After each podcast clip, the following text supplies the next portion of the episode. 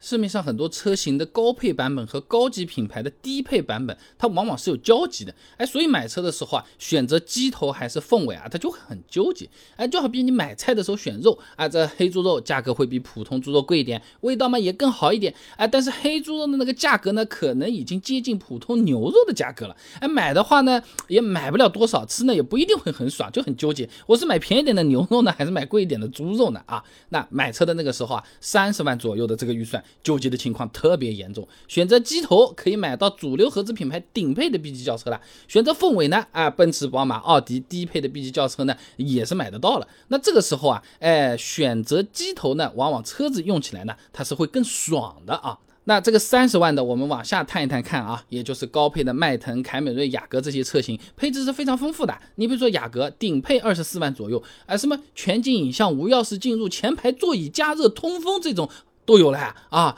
倒车的这个车侧预警系统，HUD 抬头显示，后排座椅加热，哎，这种配置都是非常高的，连后排都有了。你再比如说顶配的二十七万左右的迈腾，不光是有常见的这些舒适配置，主驾驶座椅按摩、悬架可调、矩阵式大灯、氛围灯、十二喇叭的单拿音响、方向盘加热，都是非常豪华的配置了啊！哎，这些东西啊，还是真的我们用车实实在在能提升幸福感的东西啊！啊，你比如说无钥匙进入啊，天冷啊什么的也不用找钥匙啊什么的，直接一拉门把手就进去了，是吧？那车企也是知道大家是爱用这个配置的啊。易车研究院呢发布了一个中国主流配置洞察报告，上面有数据的。二零一二年无钥匙进入的标配率只有百分之四十，到了二零一七年，五年后。百分之七十了啊！再比如说座椅加热、方向盘加热，哎，后排座椅加热啊，都是用电热丝的，你开关一开就可以热起来了，冬天都不用等这个热车，是相当舒服的。北方朋友喜欢的也非常的多啊。那这种实用的舒适配置呢，车子上有和没有体验还真的是会相差不少的啊。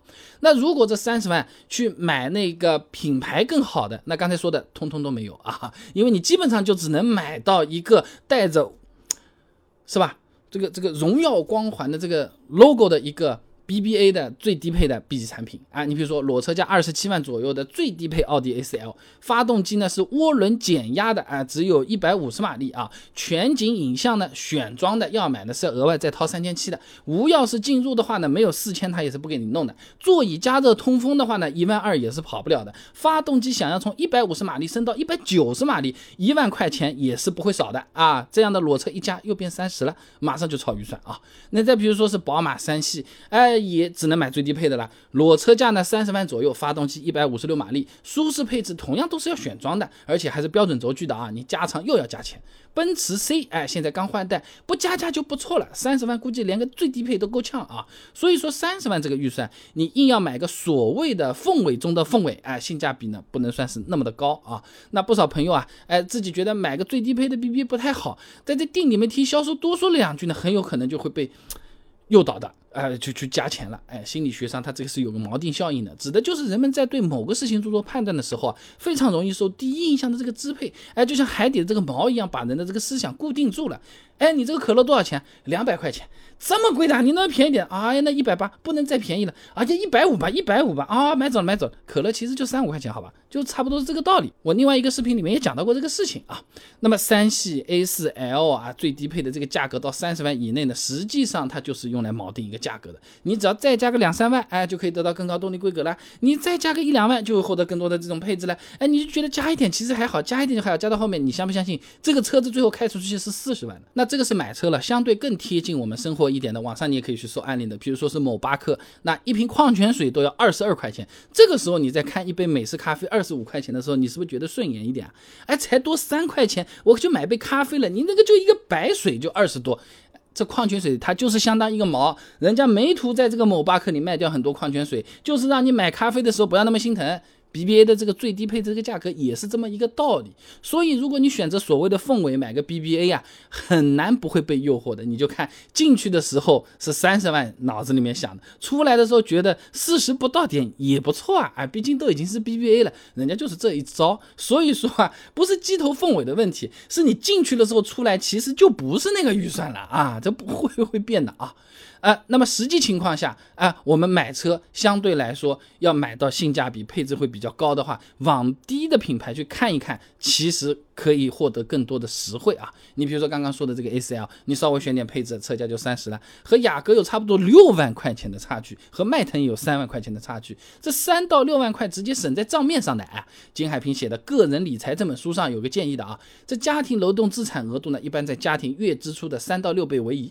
说真话啊，就是你存三到六个月的家庭开销资金，用于抵御风险还是有必要的。那如果说是贷款买车的朋友呢，买车时候省点钱，前几个月还款也可以松口气。买买车是为了享受，是为了用的。买了个车子，精神非常的紧张，压力非常的大，哎面子一撑还要产生额外的应酬。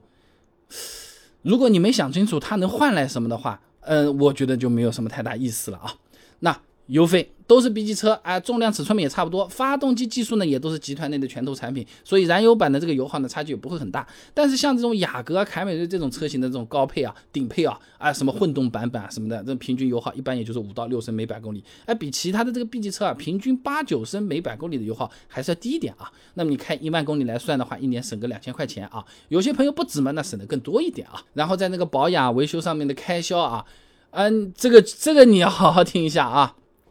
三年保养费用我们来算好了，雅阁三年啊，两千四百九十五块钱，迈腾三千六百五十六块钱，凯美瑞要贵一点的，五千一百九十块钱。再来看看刚才我们所谓的那个凤尾啊，宝马三系五千一百一十四，奥迪 A 四 L 六千四百七十七，奔驰 C 级车五千零二十五块，惊不惊喜，意不意外？竟然是奥迪最贵。哎，保养这个东西说不清楚的啦啊，平均来看，反正就是要高一点的啊。那如果说保养价格你觉得就还好啊，这不对？也相差不大，几张罚单的钱嘛。维修上面就不好说了啊。中保研汽车技术研究院发了一个二零二一年汽车零整比体系，上面有个数据的啊，雅阁的零整比是百分之三百十二点三六，帕萨特的两百四十九，凯美瑞高一点，三百七十一点七七，但是和奔驰、宝马、奥迪比都算低了，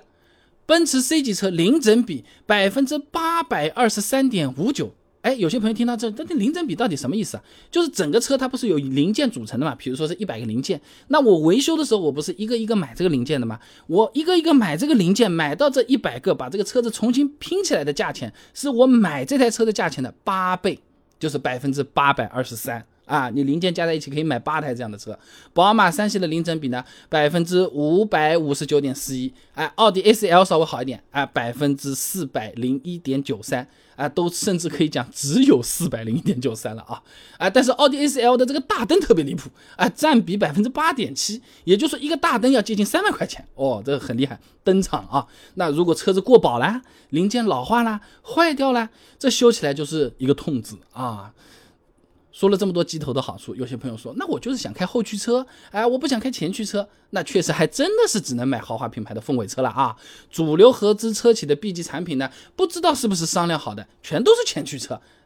呃，凯美瑞、亚洲龙、帕萨特、迈腾、雅阁、英仕派、君越、天籁、蒙迪欧等等等等，都都前驱的。你要想开后驱车，中配的凯迪拉克 CT 五、捷豹 XEL、英菲尼迪 Q 五零 L，低配的宝马三系、奔驰 C 啊，那可以满足这个梦想。所以你看，不是说哪个就一定是更好的选择，是我们得明白，我们做了这个选择，我们能得到什么，得到的东西。是不是我们自己想要的？哎，这个才是我觉得选车的时候最重要的一件事情啊。那总的来讲，三十万预算买车最是纠结啊。除了有特殊爱好和需求的朋友，大部分的朋友我还是推荐自家用，带个老婆啊什么出去玩玩的话呢，选个品牌没有看起来那么高大上，但是实实惠惠的让大家多一点幸福感和配置的这些车型。有可能会是更理想的选择啊！如果你定力是比较好的，进去就是不会被他们绕进去，我就是要一盖到底，就是要乞丐版的这个奔驰的，哎，你有办法能拿下来，而且就是不加钱，